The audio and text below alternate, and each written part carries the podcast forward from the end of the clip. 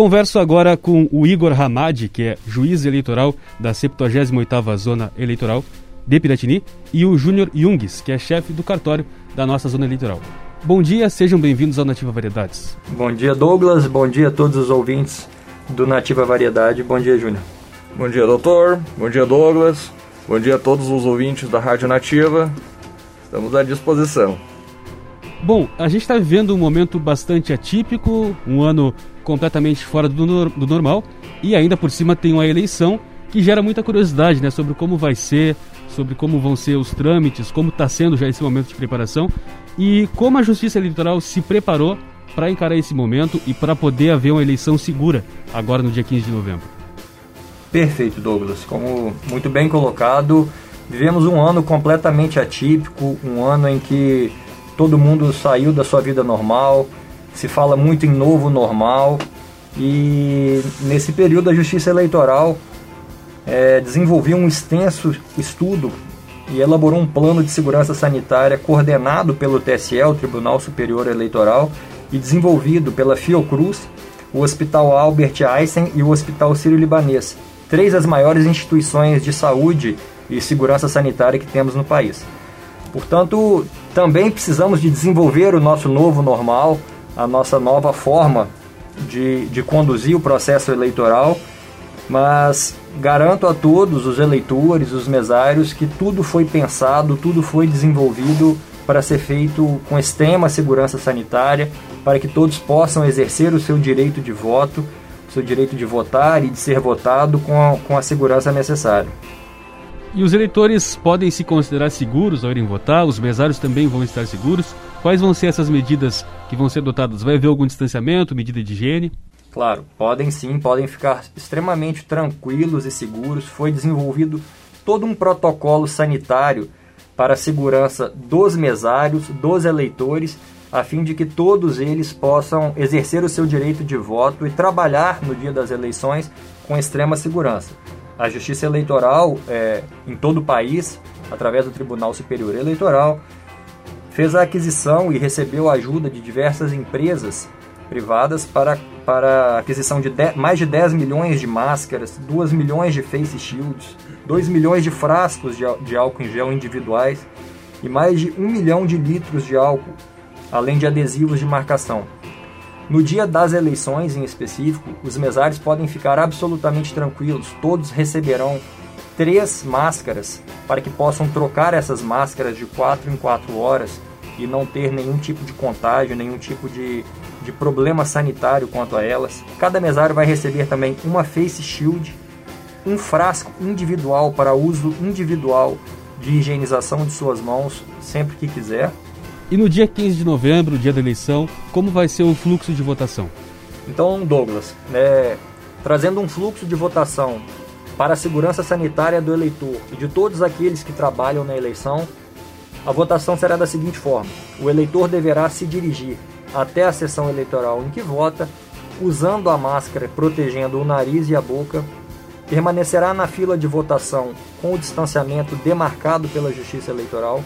Ao ingressar na sessão eleitoral, deverá obrigatoriamente estar usando a máscara, fazer a higienização de suas mãos, ir até o primeiro mesário, apresentar à distância demarcada o seu título de eleitor e o seu documento de identificação com foto, momento em que será conferida a regularidade dos dados no terminal.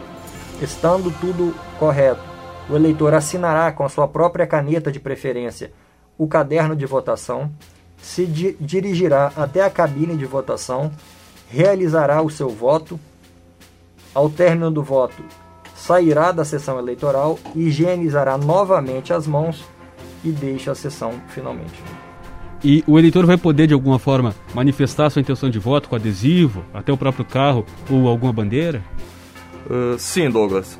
No dia das eleições, é permitido a manifestação individual e silenciosa, essa questão ela é crucial, né? Não pode haver uma regimentação de eleitores e nem a divulgação de propaganda. O eleitor ele pode fazer a manifestação dele individual e silenciosa, da preferência por algum partido, coligação, candidato, que é revelada exclusivamente pelo uso de bandeiras, broches, dísticos, adesivos ou camisetas. Né? Essa é a manifestação que é permitida no dia das eleições. E nas redes sociais o eleitor pode se manifestar de alguma forma? Porque a gente sabe que a campanha eleitoral uh, para os candidatos termina antes. Mas no dia da eleição, o eleitor pode postar foto uh, com o número do candidato, pode publicar alguma coisa desse? Uh, essa questão, o, o, eleitor ele ele está livre para fazer essa essa manifestação. Só que tem que ter um, um, certo cuidado porque é publicada a veiculação de novos conteúdos ou impulsionamento na internet por parte dos candidatos, né? Então teria que ter um certo cuidado para Pra, para que não caracterize um impulsionamento pelo candidato. O eleitor, por si só, pode, pode, pode colocar essa manifestação, não, não, não há nenhum impedimento legal, né? A questão toda é veiculada aos novos conteúdos e impulsionamentos que, que são vedados. Exato. Candidatos, partidos, coligações, isso é vedado no dia das eleições. E voltando àquela questão, né? A, a ideia da legislação nesse ponto é deixar o eleitor exercer o direito do voto dele de maneira livre e consciente, sem essa interferência uh, de propaganda ou de, de compra de voto ou qualquer questão que afeta o ânimo do eleitor. É uma, a questão de, de bom senso também, né? Para deixar o eleitor chegar e fazer o voto dele de maneira livre e consciente. Uma etapa muito importante que foi tirada nessa eleição é a biometria. A biometria garante uma segurança muito maior para as eleições, mas é uma segurança que esse ano vai precisar ser sacrificada pela segurança sanitária, né? Então, uh, há algum risco? As pessoas, as pessoas podem ficar tranquilas no momento de votar quanto à segurança do seu voto? Perfeitamente, Douglas. É, se fez um estudo estatístico e se descobriu que a biometria, apesar de ser uma segurança a mais no processo eleitoral, a fim de se identificar o eleitor, ela causa um, um atraso na votação. Então, a fim de se evitar maiores filas, o que gera uma aglomeração maior, preferiu-se se retirar, fazendo um, um, um sopesamento dos interesses ali em conflito, retirou-se dessa eleição em específico a identificação biométrica. Mas o eleitor pode ficar tranquilo, os candidatos podem ficar tranquilos, todos serão perfeitamente identificados através do seu documento oficial com foto e o seu título de eleitor. A questão da biometria, então, é mais para que não tivesse é, filas maiores e aglomerações maiores, o que facilitaria é, a contaminação do coronavírus. E o próprio contato com o dispositivo, né? Bom, uh, a gente está vivendo um momento que aparentemente parece ser de, de estabilização no número de casos do coronavírus, que os especialistas chamam de, um platô, mas a, a Justiça Eleitoral trabalha com a possibilidade de haver um novo surto e, se sim, Há a possibilidade de se adiar as eleições ou 15 de novembro é a data final? A Justiça Eleitoral está preparada para o enfrentamento dessas eleições, mas há sim a possibilidade de, em havendo um novo surto local, comprovado o novo surto, em haver o adiamento das eleições que se realizaria no mês de dezembro. Mas estamos absolutamente confiantes de que, que ocorrerá tudo bem. É, o, o, TSE, como disse, desenvolveu um, um, extenso e rigoroso protocolo sanitário e acreditamos que a eleição vai sair sim da melhor maneira possível. Bom, essas vão ser as primeiras eleições municipais com a presença mais profissional e especializada dos candidatos nas redes sociais. Uh, como a justiça vai fiscalizar essa campanha dentro das redes sociais? A gente vê que, uh, não só no Brasil, mas no mundo inteiro, as últimas eleições uh, que aconteceram em outros países foram marcadas por fake news, por tipos de polêmica, por vazamento de dados. Como a Justiça Eleitoral trabalha nesse momento para garantir que essa eleição seja limpa e especialmente também agora pela presença virtual, até por razão da pandemia, né? Perfeito, Douglas. Certamente essa eleição será uma eleição marcada por uma campanha mais virtual do que uma campanha física, uma campanha presencial. Assim como todas as atividades do mundo hoje migraram para o mundo virtual. É certo que as redes sociais, é, a, a, campanha pela internet já vinha em uma crescente muito grande desde, desde a última eleição, desde as eleições municipais anteriores. Mas com certeza a eleição deste ano, a eleição municipal do ano de 2020, terá uma campanha massiva na internet e nas redes sociais por conta da pandemia do coronavírus. Nesse ponto é muito importante destacar que a população precisa estar alerta a respeito da necessidade de se fazer um pleito limpo, um pleito honesto, onde não haja a disseminação de fake news, as famosas notícias falsas, que em nada contribuem com o processo eleitoral e não contribuem em nada com, com a vida moderna no mundo de hoje. Isso é um mau uso das redes sociais. As pessoas precisam se conscientizar que a divulgação de, de notícias falsas, além de prejudicar todo o processo eleitoral, pode caracterizar um crime. Então, é crime eleitoral a calúnia, a difamação diretamente a candidatos com a finalidade de se prejudicar é, a campanha eleitoral ou qualquer questão do processo eleitoral. E também, doutor, tem, temos a questão que que é importante é a conscientização da população de antes de divulgar qualquer informação, qualquer notícia, certificar que aquela notícia é verdadeira, né? Partindo da, da própria população, o interesse em buscar a veracidade da informação antes de divulgar. Existem diversos sites já especializados em checagem de notícias e, e é de extrema relevância a adesão da população, né? Então, o, o que a Justiça Eleitoral tem clamado muito é que os cidadãos, antes de eles fazerem essa divulgação, eles chequem a veracidade da informação. Isso é extremamente importante. E a própria Justiça Eleitoral vai realizar alguma forma de fiscalização ou ela vai atender as denúncias somente? Uh, a Justiça Eleitoral ela, ela trabalha uh, atendendo a, a, principalmente as denúncias. Né? A postura da Justiça Eleitoral é uma postura ativa também no combate através da, da informação e o combate a desinformações.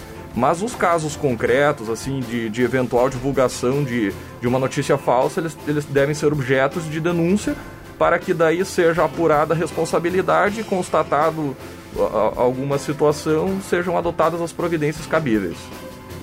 Só fazendo um, um adendo perfeito colocado pelo Júnior, a Justiça Eleitoral nesse ponto, como bem ressaltado, não, não trabalha com a questão da, da censura prévia, da, ou a fiscalização. ou a fiscalização prévia.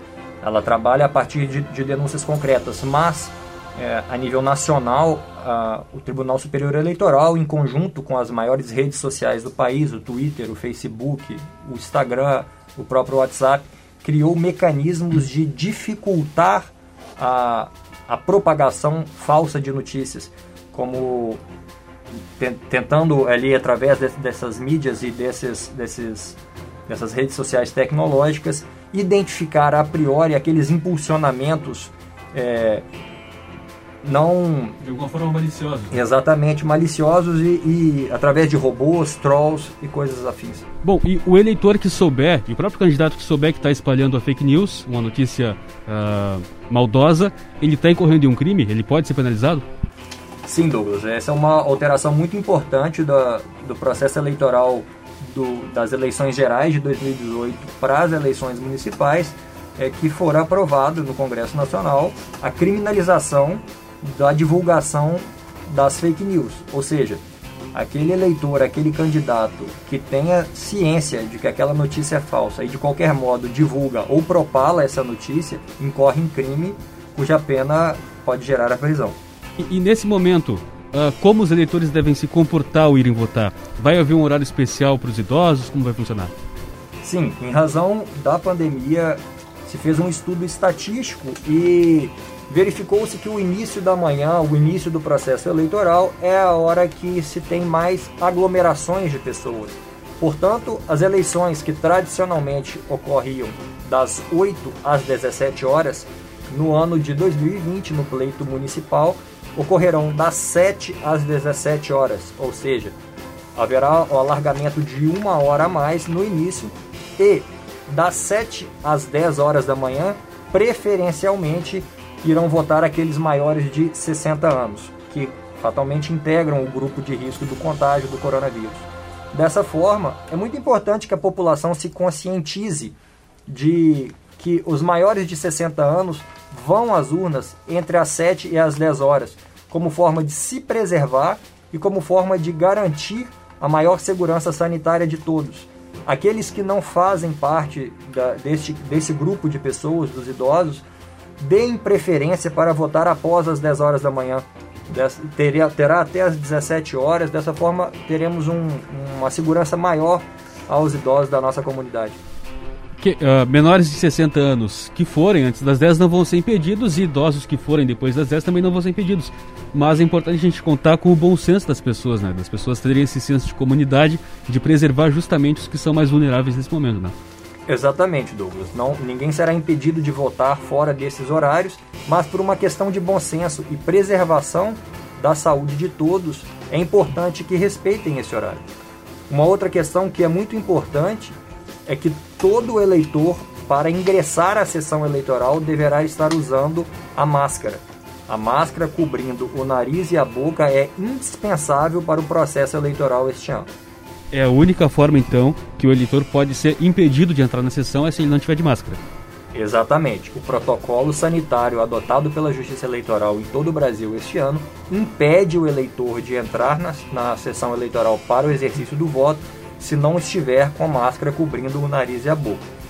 É, é, é, de muito bom senso, a conscientização coletiva do uso de máscara hoje em dia está bastante divulgada, então eu peço encarecidamente para que o eleitor, no dia da eleição, no dia 15 de novembro, saia de sua casa já usando a máscara, vá à sua sessão eleitoral usando a máscara, fique na fila que estará demarcada de, com o espaçamento mínimo necessário para que as pessoas fiquem distantes e não haja o contato. Podem ficar absolutamente tranquilos quanto a isso também. E o tempo todo use a, a máscara a fim de se proteger e proteger a todos aqueles que estão trabalhando no dia da eleição. O eleitor que quiser levar a própria caneta para assinar, ele também pode, né? Exatamente. Além dele poder, é, na verdade, se recomenda aquela caneta que dissemos no início aqui que na hora da conferência do título de eleitor, em que ele vai assinar o caderno de votação, é muito importante que o eleitor leve a sua caneta. Dessa forma, é um contato a menos que se tem e eliminamos mais, mais um risco de contágio.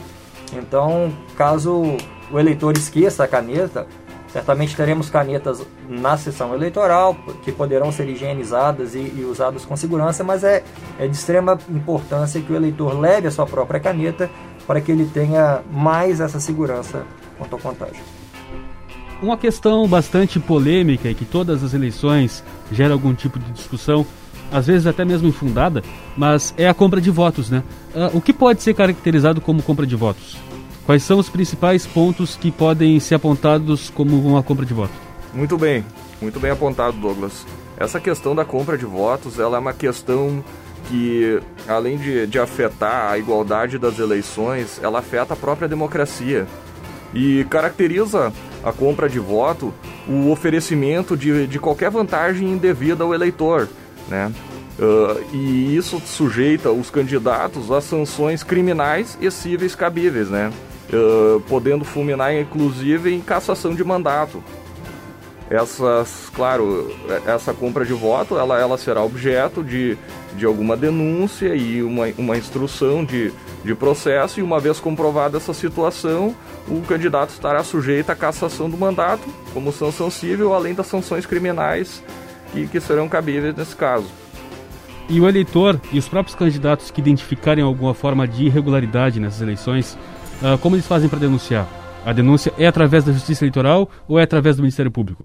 Perfeito, Douglas. Havendo qualquer tipo de, de notícia de algum crime, de alguma irregularidade, a, a, a, divulgação disso deve ser feita diretamente no Ministério Público, que irá fazer a apuração prévia e, caso entenda pertinente, encaminhará para a Justiça Eleitoral. E, e, e só colocando um adendo, doutor, tem a questão dos crimes no dia da eleição, né?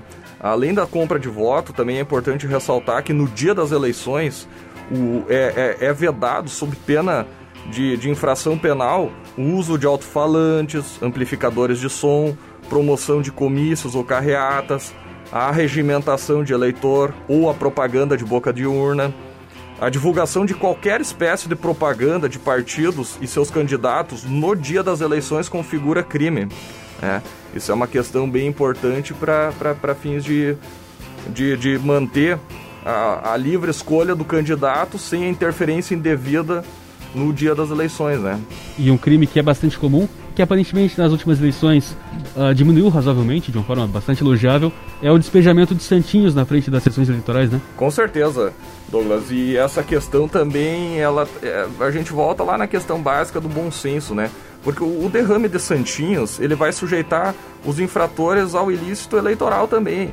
E além de, além de, de, de sanções cabíveis, tem a questão ambiental, né? Que gera um, um, impacto grande assim em questões ambientais, em questões de inclusive uma poluição visual, né, no dia das eleições.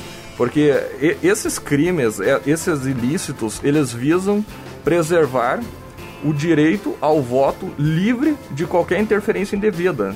A ideia da legislação é que o eleitor chegue para votar e não tenha nenhuma espécie de interferência uh, de candidatos no dia das eleições. Essa é uma questão bem importante. E as, como estão as sessões eleitorais em Piratini? Houve alguma mudança em relação ao pleito anterior? Sim, Douglas. Houve uma única mudança em relação ao pleito anterior que a gente vai trazer aqui agora. A sessão eleitoral que funcionava no Bailão do Trevo foi transferida para a Escola Municipal Dr. Vieira da Cunha, no 5 Distrito de Piratini. Nesse caso, o transporte dos eleitores no dia da eleição será fornecido gratuitamente, assim como de todas as outras sessões, é, a cargo da Prefeitura Municipal de Piratini. A princípio serão fornecidos os mesmos roteiros que já aconteciam nos pleitos de 2016 e 2018, que também é o mesmo roteiro do transporte escolar. É bom deixar frisado, a população já conhece o roteiro do transporte escolar, é o mesmo roteiro provavelmente que será adotado.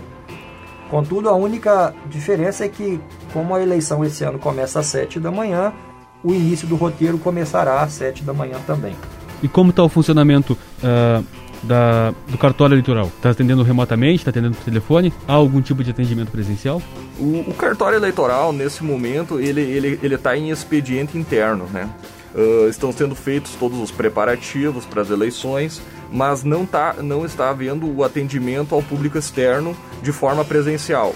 Os canais de atendimento, eles são através do WhatsApp, através do telefone ou através do e-mail que inclusive já foi amplamente divulgado, né? O e-mail é zon, zon078, arroba tre-rs.jus.br e, e, e, a partir da, do, do dia 26, que foi o prazo final do registro de candidatura, o cartório eleitoral ele está com plantão aos finais de semana também. Uh, o plantão também é de forma remota, né? Uh, o cartório ele permanece uh, tanto no, no expediente ordinário quanto nos finais de semana, apenas com a questão interna. Muito obrigado pelos esclarecimentos de vocês. Com certeza foram uh, muito esclarecedores para a nossa população, para os nossos eleitores.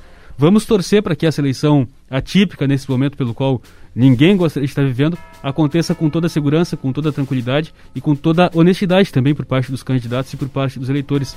Tomara que a gente possa ter um período eleitoral bastante tranquilo e pacífico. Né? Muito obrigado pela participação de vocês. Espero que uh, dentro de um mês, dois, a gente possa conversar novamente, tendo resultados muito positivos para falar dessa eleição. Muito obrigado.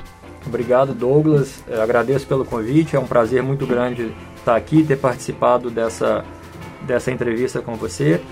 É, espero que tenhamos certamente um pleito tranquilo, um pleito limpo, um pleito honesto, Confio plenamente na, na, na comunidade de Piratini, nos seus eleitores e nos candidatos. Desejo a todos que participarão do processo eleitoral uma boa sorte e que, como dito, tenhamos um pleito limpo, porque é o que a democracia precisa, é o que a comunidade precisa. Um bom dia e um abraço a todos. Muito obrigado pelo convite, Douglas. A Justiça Eleitoral ela permanece à disposição para esclarecimentos de quaisquer dúvidas que surjam. E, e eu gostaria também de, de finalizar dizendo que, apesar do momento delicado para a nossa saúde uh, pública do país, os eleitores eles podem e devem exercer o direito do voto, claro, com todos os cuidados necessários, uma vez que é o instrumento pelo qual os cidadãos, os cidadãos definem o rumo do país, né? Então essa questão do voto consciente ela é extremamente necessária para fins de de, de viabilizar a, a, democracia, né? Conforme é bem colocado pelo doutor. E aí eu agradeço também pela oportunidade. Bom dia. Eu sou Douglas Dutra e conversei com o juiz eleitoral Igor Hamadi e o chefe de cartório da 78ª Zona Eleitoral, Júnior Jungs, para o Nativa Variedades. Siga a Nativa FM em sua plataforma de podcasts favorita e não perca nenhum de nossos áudios. Até a próxima!